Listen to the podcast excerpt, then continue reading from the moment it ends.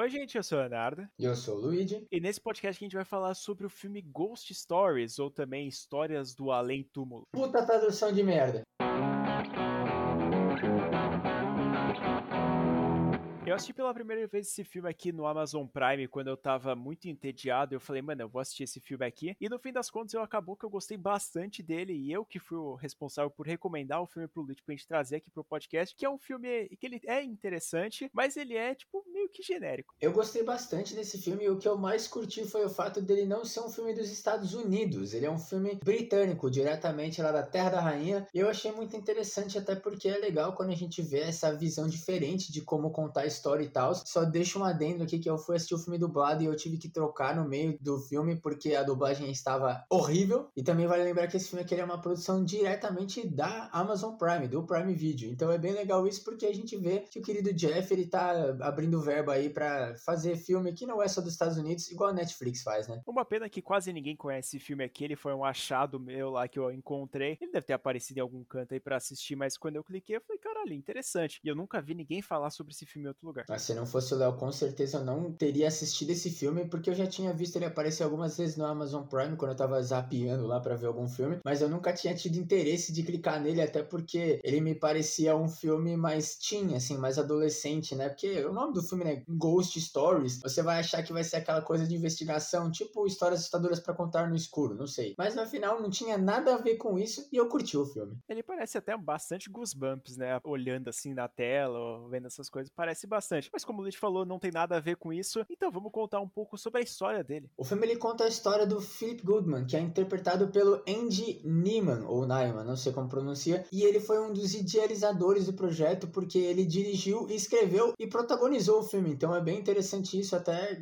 vendo que o cara estava realmente envolvido no projeto e ele botou o coração dele. Isso é muito foda. E a história é basicamente dele, que é um investigador paranormal, mas ele não é um investigador normal. O que ele faz é ver histórias que são, na verdade, mentira. Ou seja, a pessoa chega e contrata ele e conta a história para ele, né, do que aconteceu, e aí ele arranja um jeito de descobrir se é fake. É basicamente aquele tipo de pessoa que vê mágico na TV e faz questão de mostrar que é ilusionismo, como se todo mundo não soubesse que é, né? Ele é o famoso estraga prazer, é tipo o Mr. M da televisão britânica, que ele vai lá, ele faz os seus shows, lá ele fala o que, que acontece por trás dessas coisas paranormais. Só que um dia lá ele vai lá e encontra outro investigador paranormal, que tipo, ele já deveria ter morrido e ter desaparecido por muito tempo. E ele vai lá e encontra ele no meio de um negócio abandonado. Só que depois de conversando com ele, ele vai lá e passa três casos pro Goodman pra ele dar uma apurada o que, que significaria isso, né? Porque são três casos meio incompreendidos por ele. E esses seriam os casos que fizeram ele sumir e mostraram para ele que o paranormal realmente existe. Então, esse cara era basicamente o ídolo máximo do Goodman, e aí quando ele vê o ídolo máximo dele falando que tinha casos que não tinha explicação e que realmente era paranormal, ele ficou meio puto, com razão, né? Mas também é muito interessante a gente já ver essas duas visões de alguém que era igual ele e acabou mudando quando teve experiências de vida, né? O filme já começa a mostrar desde o começo que não é tudo preto e branco na vida, né? A gente pode ter várias cores, isso é bem legal. E o filme ele vai direto ao ponto, ele é um, se trata de um filme antológico, que a gente vai vendo várias, vamos dizer, histórias assim separadas separadas, mas que elas têm uma conexão que é do próprio Goodman, que ele vai investigando as histórias. O primeiro deles, ele vai investigar o caso de um vigia noturno lá numa hospital abandonado, parece, e aí o vigia ele tem vários traumas com a esposa dele que tinha acabado de morrer e também a filha que ele não visitava faz tempo. E o fato de que ele não visitava a filha dele é porque ela tava com uma síndrome lá, onde basicamente a pessoa fica num estado vegetativo. Ela tá respirando, tá até respondendo um pouquinho, mas ela não tá fazendo nada. Ela só tá lá igual uma batata mesmo mesmo. Isso fez com que o cara ficasse chateado, porque, né, é a filha dele e ela ficou muito tempo assim, então ele simplesmente parou de visitar ela. Só que aí a vida cobrou ele, mas uma bela noite, quando ele tava lá ajudando o mais novo vigia noturno a entender, né, saber, saber o nome dos prédios, como é que faz a rota e essas coisas, começaram a acontecer algumas coisas estranhas com ele. E essa parte aqui do filme, para mim, é o top, assim, a máximo que consegue chegar, que eu fiquei muito tenso, porque quando a gente vai ver o vigia noturno fazendo o seu trabalho nos prédios ali, naquela escuridão, ele só com uma lanterna, tendo que ligar todos os geradores, né? Porque de acordo com eles acabou a energia, eles tinham que refazer esse processo inteiro. É sensacional, porque a gente vê várias coisas acontecendo ali. Inclusive, a gente vê uma figura de uma criança também. Então a gente já fica, caralho, mano, será que, tipo, a criança é a filha dele? Ele tá tendo visão, sei lá, alguém tá cobrando ele ali? Porque é um lugar muito abandonado que não faria nem sentido ter pessoas ali vigiando. Porque, sei lá, né, cara, o bagulho já tá abandonado. Não vai precisar gastar com pessoa para vigiar o negócio. É até meio estranho isso, porque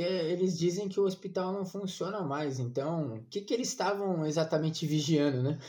e é nessa parte aí ele começa meio que procurar os geradores para tipo, consertar, né? Fazer isso no geral. E acontece várias coisas paranormais. E essas cenas são muito fodas. Com certeza esse aqui é o melhor curta barra caso do nosso filme. Ele é até o que mais tenta assustar. A gente não se assusta muito porque a gente tá acostumado e porque são jumpscare mais ou menos genérico. Mas com certeza é o que mais tem atmosfera e o que mais tem cuidado em colocar. A gente vê que a direção realmente estava inspirada, eles estavam tentando fazer alguma coisa legal. Mas é interessante também porque quando ele termina de contar esse caso, né, e a gente já volta para nossa história de ligação, o nosso protagonista ele já mostra que ele claramente já sabe o que está acontecendo ali. Então é meio estranho porque o ídolo dele lá dizia que era um caso impossível de solucionar. E é uma coisa meio estranha que já deixa uma pulga atrás da orelha dele. E aí já partindo pro segundo caso, ele vai lá encontrar um adolescente que ele diz ver alguma coisa, ele ter relações com o ocultismo, porque depois ele tem um relacionamento ruim lá com os pais dele, ele sai de carro e no meio da estrada acontece alguma coisa muito estranha, que é quando o carro ele quebra no meio da estrada e do nada aparece uma criatura enorme para cobrar ele. Esse curta aqui ele já começa a mostrar que não tinha muito o que fazer nele, até porque a atmosfera dele já não é tão legal, mas o que vale mencionar nessa sequência é que a gente tem o Alex Lautner, que é um grande ator aí britânico, ele já fez vários filmes, O Jogo da Imitação, ele fez também a série da Netflix End of the Fucking World, que é uma série que eu curto bastante, né? E a gente vê que se não fosse ele nessa parte aqui, provavelmente não seria tão legal, porque a atuação dele é maravilhosa, ele realmente tá com uma cara de cagaço, e também a cara dele natural já dá um pouco de medo, porque ele tem uma cara de paranoico, mas ao mesmo tempo de psicopata. É uma mistura de sentimentos. E aí depois ele ser meio enfrentado pelo bicho ali, lá dentro do carro, é muito legal, tem até algumas cenas que, tipo, mostram, puta, será que o bicho tá aqui? Será que ele vai atacar dali? É, tem, tem até um jogo de câmera bem legal, e nesse parte aqui do curta eu gostei bastante, mas a história termina assim mesmo, ele só mostra o cara falando que ele foi atacado por um monstro enorme no meio das florestas, mas também é aquele negócio, né? Como é que ele vai apresentar provas pro nosso detetive paranormal para falar que aquilo ocorreu de verdade? E já é mostrando que, assim como o primeiro caso, esse aqui também era muito óbvio pro nosso detetive. Então, ele já meio que vai embora e já começa a ficar até meio puto, porque ele fala, não é possível que o cara me deu esses três casos como se os casos fossem impossíveis de resolver. E aí o que as pessoas estão contando são coisas genéricas e fáceis de entender que a pessoa, sei lá, tava preocupada, não tinha dormido direito, né? Pra mim, ele é muito óbvio o que tá acontecendo. Então ele já começa a se duvidar do que, que realmente tá acontecendo aqui. Até que finalmente a gente vai pro nosso terceiro caso, onde a gente tem um outro ator muito conhecido, o Martin Freeman, que fez o John Watson no Sherlock Holmes e também agora hoje em dia é um ator da Marvel, né? Ele fez o Pantera Negra. Inclusive, ele é uma das únicas pessoas brancas que participou do, do Pantera Negra, que é muito legal isso. Ele é um cara rico, basicamente. Ele, inclusive, fica o tempo inteiro recebendo ligações e falando, interrompendo nosso detetive. E ele conta a história do dia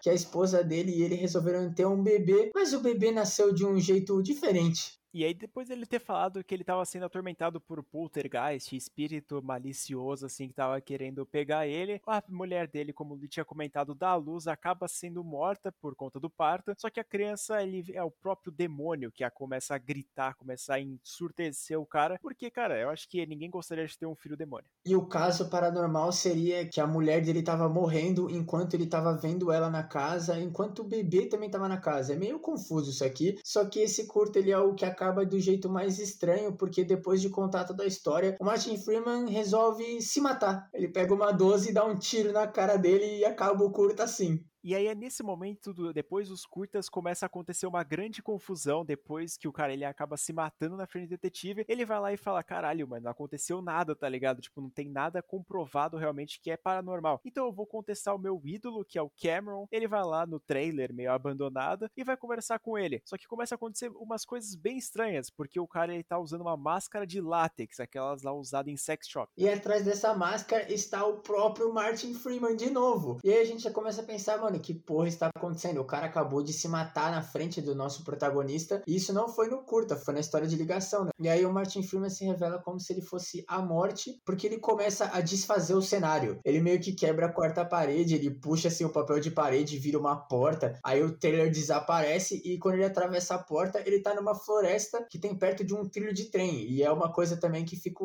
muito tempo assim, é do nada no filme, sempre tem coisa a ver com trem, barulho de trem. É meio bizarro isso. E aí ele começa a mostrar uma história pro nosso protagonista, só que é estranho, porque o protagonista se conheceu o desfecho dessa história. E essa história era exatamente quando o nosso protagonista, ele tava acompanhando lá, ele tava perto dessa estação de trem, ali perto de um ralo enorme, aquele cano enorme de cimento, só que ele vai lá e vê dois valentões, dois bullings, e eles vão lá e pegam um menino que ele tem deficiência mental, e eles vão lá e meio que atraem ele a entrar dentro do ralo, mesmo o menino estando com muito medo, eles vão lá e meio que obrigam ele a fazer isso. Então, colocando ele lá dentro do ralo, ele não tem nenhuma escapatória e ele acaba morrendo, porque o menino ele tinha asma, e o, o nosso protagonista ele sente muita culpa disso porque ele não conseguiu ajudar ele. E é interessante isso porque mostra que o nosso protagonista ele já não tinha uma conexão muito boa com a morte. Ele tinha alguns certos problemas ali com lidar com a morte e com as coisas que acontecem depois da morte morte. Só que aí o filme ele leva para outro lado muito doido, que é quando o espírito desse menino começa a ir atacar o protagonista e o protagonista começa a gritar não, de novo não, por favor, não me leva para lá de novo. E aí quando a gente vê o nosso protagonista tá com uma roupa de hospital e ele tá sendo levado para uma cama de hospital. E é aí que é finalmente revelado o plot twist do filme e o que realmente está acontecendo é que na verdade a pessoa que está hospitalizada vegetando é o nosso protagonista porque ele tentou se matar, ele se enforcou e aí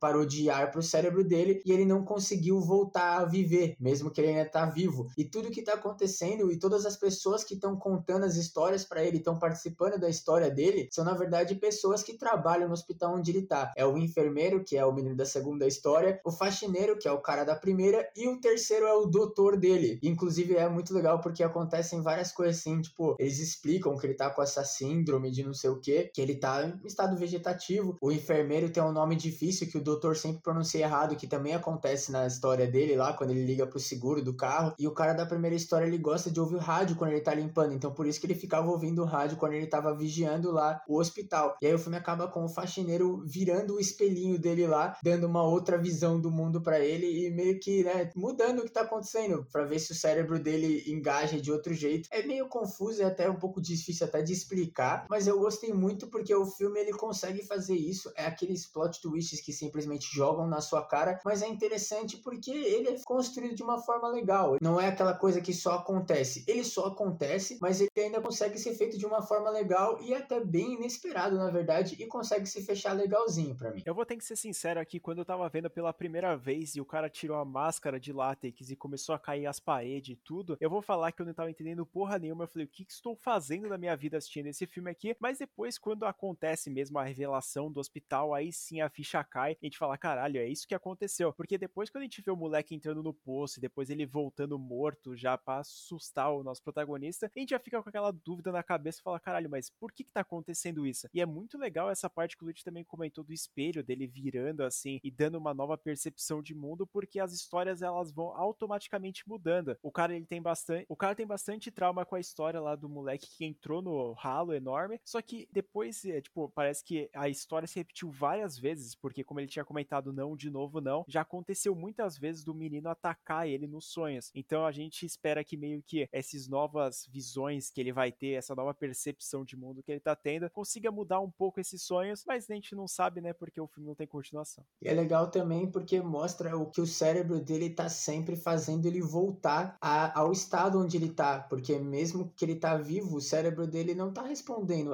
à vida, né? Tem algumas teorias, né, de que quando a gente tá em coma, o nosso cérebro ele meio que coloca a gente no mundo fantasioso. Tem várias teorias até com Pokémon, de que o Ash, né, quando ele teve o um acidente da bicicleta lá, ele entrou em coma e tudo que acontece é uma história na cabeça dele. E esse filme mostra isso. E como o Léo disse, também é interessante porque poderia acontecer em outras histórias. Então, por exemplo, se um dia mudar o médico dele, mudar o enfermeiro, mudar o faxineiro, alguma coisa, seriam outros personagens e outras histórias. E daí abriria até um leque muito grande pra gente ter. Mas também é muito legal porque o filme ele consegue se fechar e ser o suficiente. E até ele tem uma mensagem bonita, né? Se você pensa, parar pra pensar, de que é de não julgar a morte como se fosse a morte e também tentar superar seus traumas e as coisas que aconteceram com você, né? Pelo menos eu interpretei dessa forma, porque você vê que o trauma dele foi o que fez ele tentar se matar e o que ele prendeu ele nesse looping infinito. Tudo bem que é uma coisa pesada, né? Ele meio que deixou o moleque ser levado pra morte dele, mas não foi culpa dele, ele não tinha muito o que fazer. Então a gente vê o filme ele meio que tenta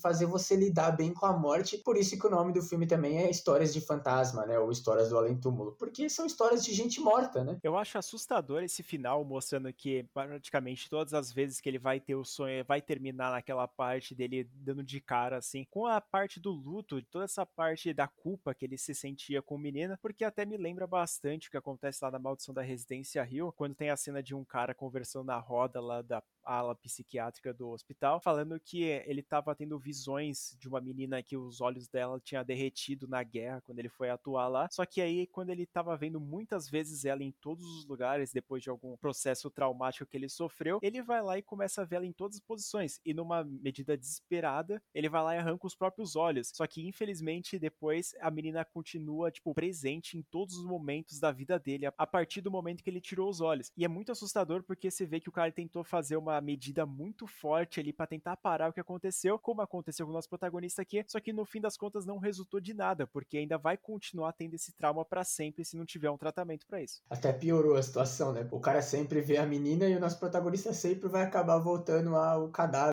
do menino, levando ele de volta pro hospital, né? É bem melancólico, né? É bem depressivo, na verdade. Mas eu curti bastante essa recomendação. Como eu disse no começo, eu acho legal também o fato desse filme não ser dos Estados Unidos, sim ser um filme britânico, porque dá uma outra forma também da gente contar a história e até a gente ver um pouquinho a atuação da galera. A gente sempre comenta bastante o quanto a gente gosta de assistir filmes que não são do eixo dos Estados Unidos. Esse aqui foi um bom exemplo. E a gente quis trazer pro podcast, mesmo ele não sendo um filme de terror propriamente dito. Geralmente a gente traz filmes assim, como a gente trouxe o próprio Vastidão da Noite, que a gente comentou no ano passado. Eu acho interessante a gente dar luz aí para esses filmes legais, porque no final das contas é uma mensagem boa e é um filme bem feitinho. Não é o melhor filme do mundo, mas também não vai ser um sofrimento você assistir ele, não vai ser uma tortura. Ele não é um daqueles filmes lá que você vai colocar na sua lista de top 10 assim, mas é um filme muito divertido de você assistir. Obviamente ele tem as suas falhas, algumas histórias como a segunda e a terceira elas são de fato um pouquinho mais fracas comparada à primeira, mas ainda continuam sendo legais e depois quando acontece o grande plot twist, a gente vai vendo as similaridades, todos os pontos que aconteceu na vida dele dentro dessas histórias. Então a gente já começa a fazer todas as conexões, ver o que aconteceu. Tipo, o cara falar o nome errado da pessoa e acontecer isso realmente na história, que vai se explicando. Isso é muito legal. E também, como ele tinha comentado, essa parte dele ser acordado, um coma, ou tipo,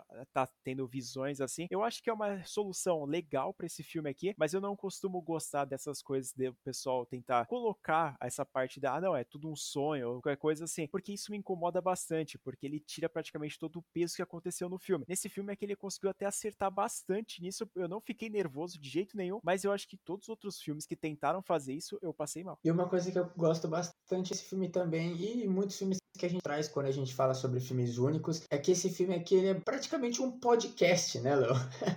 o filme, assim como acontece no Vastidão da Noite, seria facilmente assim, você deixar a tela toda preta e ouvindo a história. Eu acho legal que eles gravaram o segmento das histórias e realmente colocaram as histórias na tela, mas também eu acho que facilmente você não precisa prestar atenção, porque como o próprio título do filme diz, são histórias, ou seja, a pessoa tá contando. E é muito legal isso e também o jeito que eles conseguiram conectar e passar essa mensagem que a gente já comentou, foi uma coisa muito legal para mim. E eu acho que esse tipo de filme ele não precisa ser um filme que ganha prêmio ou que vai pro seu top 10, mas eu acho legal a gente ter esse tipo de filme também, porque hoje em dia a gente tá caindo assim muito nos filmes do Invocação do Mal e também filme de super-herói, essas coisas. As histórias assim diferentes, documentários, essas coisas estão cada vez mais caindo no esquecimento. É, até tem alguns, algumas pessoas aí de Hollywood que dizem que provavelmente daqui a pouco só vai ter filme de super-herói no cinema, porque é o que as pessoas vão ir comprar para assistir, que é verdade, a gente já tá vivendo isso, mas eu acho legal também contar essa história porque criatividade no geral e fazer um filme e todas essas coisas com arte é um jeito de se expressar e é uma coisa muito legal que a gente tem que ter no mundo, né? Porque sem arte a vida fica uma merda. É, realmente, eu acho que essa comparação que você fez com o Vastidão da Noite é simplesmente perfeita. A gente poderia facilmente assistir esse filme aqui só com uma tela preta e a pessoa contando a história dela e a gente imaginando o que, que aconteceu, porque da mesma forma que a gente tá lendo um livro, a gente vai imaginando cada coisa que acontece e a pessoa contando a história a gente vai ter a nossa própria visão e provavelmente ela vai ser muito mais assustadora do que uma imagem que o diretor quis colocar. Isso é muito foda que nem acontece no Vastidão da Noite, que o cara vai lá explicar a parte dos extraterrestres, todas essas coisas que dá muito medo, mas a gente tem mais medo ainda do nosso pensamento do que da própria história do que o cara tá contando. Então eu acho que esse filme aqui, como o Luiz comentou, ele poderia até apostar um pouco mais nessa parte, ah não, visão preta e só o cara contando, mas eu acho que o público maior, assim, que iria assistir esse filme não iria gostar, como foi no Vastão da Noite. Eu tô achando legal que a gente tá falando de dois filmes que são do Prime, né? Então a gente vê aí que o tio Jeff, ele realmente gosta de filmes conceituais, diferentes.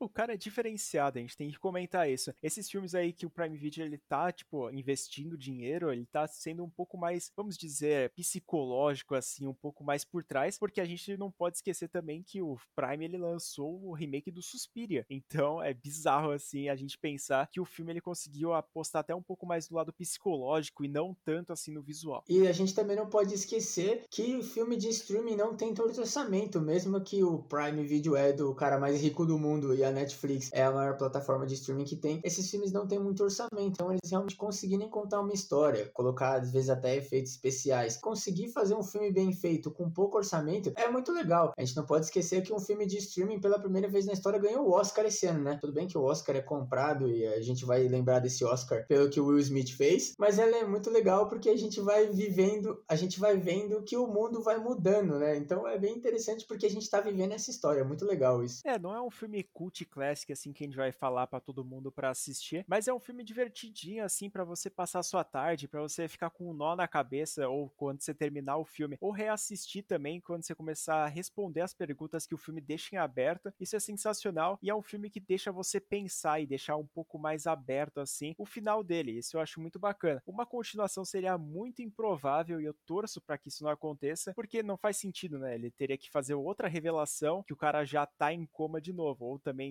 já apresentar que o cara tá em coma e isso seria só uma visão. E não faz o menor sentido isso. Foda de filme que tem plot twist, que tem essas coisas de, de dar um nó na sua cabeça, é que eles não abrem lugar para continuação, né? Eu não gosto de continuação, então eu prefiro que fique assim mesmo. eu acho até legal que você comentou, cara, a parte que ele tava andando no trilho do trem e tal, o cara explicando a morte, né, em pessoa, explicando para ele o que que tá acontecendo. Quando eu vi aquela cena, como eu já tinha comentado, eu fiquei super confusa, mas também o visual das criaturas em volta dele, que é tipo umas manchas pretas, assim, meio que assombrando a vida dele, e ele também ficando muito perturbado, chorando. A gente fala, caralho, o que que tá acontecendo? E essa parte do ator, ele entrega muito bem, porque, cara, ele consegue passar a impressão de que, mano, ele tá sucumbindo, ele tá, tipo, mano, indo ao mais baixo possível, ele não consegue aguentar mais. E pensar que ele já viveu isso várias vezes é desesperador. E realmente o mundo dele tá caindo, porque esse mundo que o cérebro dele fez enquanto ele tava em coma, ele realmente está sendo levado abaixo, como literalmente a morte tira o papel de parede. então ele realmente está desconstruindo. E também tem esse lado mais psicológico do filme que dá até para analisar tudo que acontece na questão do primeiro cara lá que não visita a filha e essas coisas. O segundo menino que tem uma relação péssima com os pais. Inclusive tem uma coisa meio sobrenatural já ainda acontecendo na vida dele, porque parece que ele tem um irmão, mas o irmão dele não aparece e é meio estranho assim, porque o menino tranca a porta do quarto e a gente vê uma sombra embaixo. Então não dá para saber se são os pais dele, porque ele fica gritando com os pais, ou se realmente tem alguma coisa ainda assombrando ele. E essa terceira história que não faz o menor sentido, né? Ela é muito confusa, mas ao mesmo tempo ela encaixa nessa questão do filme, né? O filme ele tem essa proposta de mostrar que a morte e que coisas paranormais não existem, que a morte é o fim, e no final mostra que na verdade a morte é uma coisa boa, porque o cara não morreu, ele não conseguiu se matar e ele tá vivendo um sonho e uma vida de merda até ele morrer naturalmente, né? Então até mostra assim, a morte ela é um fim, mas às vezes não, porque pode continuar, né? Que é o que o filme tenta entregar pra gente. Eu acho que é legal a gente pensar nessa mensagem assim de várias formas, do jeito que você quiser interpretar. E é legal, como a gente gosta aqui no podcast, de a gente pensar depois que o filme acaba. E é legal, até dá pra comparar bastante até com Ilha do Medo, que a gente vê que o Leonardo DiCaprio ele vai lá e assume o papel de detetive. Nesse filme aqui é praticamente a mesma coisa, ele vai lá e assume um personagem para ele mesmo. E aí mesmo a gente sabendo do final do Ilha do Medo, dele falando: "Ah, não, eu prefiro ficar praticamente a minha vida inteira pensando pensando que eu sou um detetive, do que, tipo, voltar pra realidade e ver o que eu fiz realmente. E nesse filme aqui é a mesma coisa. Tipo, ele obviamente não vai voltar por conta própria, e nem o Leonardo DiCaprio, mas esse aqui ele decidiu, tipo, assumir uma coisa, tipo, mais investigativa, como se ele fosse o herói da história, vamos dizer assim, para ele passar bem esses últimos dias dele, né? Mesmo ele sendo atormentado até o resto da vida dele. Mas então é isso, gente. Muito obrigado. Esse episódio aqui deve ter saído um pouco mais curto do que o comum, porque é um filme muito divertido. A gente não tem tantos detalhes assim para contar dele, a não ser toda essa explicação por trás do filme mesmo. Mas a gente altamente recomenda você assistir o filme mesmo depois de ouvir o nosso podcast. Então corre lá no Prime Video e assista. E também, obviamente, se inscreva no nosso canal do YouTube, que é o canal Sem Memória, que lá a gente está postando vídeo toda quarta-feira e também um vídeo extra na segunda e na sexta. Lembrando, obviamente, o nosso Instagram do canal, que é o Sem Memória Podcast. Lá a gente vai estar tá lançando atualizações sobre esses podcasts que a gente está lançando aqui e também algumas notas e notícias sobre o mundo terror. Inclusive, a nota desse filme vai sair lá no Instagram. E para vocês que querem continuar com a gente falando sobre as baboseiras ou sobre as coisas da vida, que nem a gente falou nesse podcast aqui, sigam a gente no Instagram, Twitter, Leatherbox, nossa rede social de críticas. Todos os links estão na descrição do podcast, na plataforma que você estiver ouvindo, inclusive o João, nosso vinheteiro, não esquece de seguir ele também. E também, se você estiver ouvindo no Spotify, não esquece de responder a perguntinha que pode estar disponível aqui embaixo. Alguns podcasts têm, alguns não, então sempre dá uma olhadinha quando você clicar para ouvir o podcast. Se tem alguma perguntinha, pra gente poder conversar um pouquinho mais, né? A pergunta vai ser: você terminou com depressão o filme? Eu vou botar um, uma, uma enquete. Você entendeu o filme? Sim ou não? Chorou? no bitches? Muito obrigado por terem ouvido mais um episódio aqui do podcast Sem Memória. Eu fui o Luigi. Eu fui o Leonardo. E até o próximo.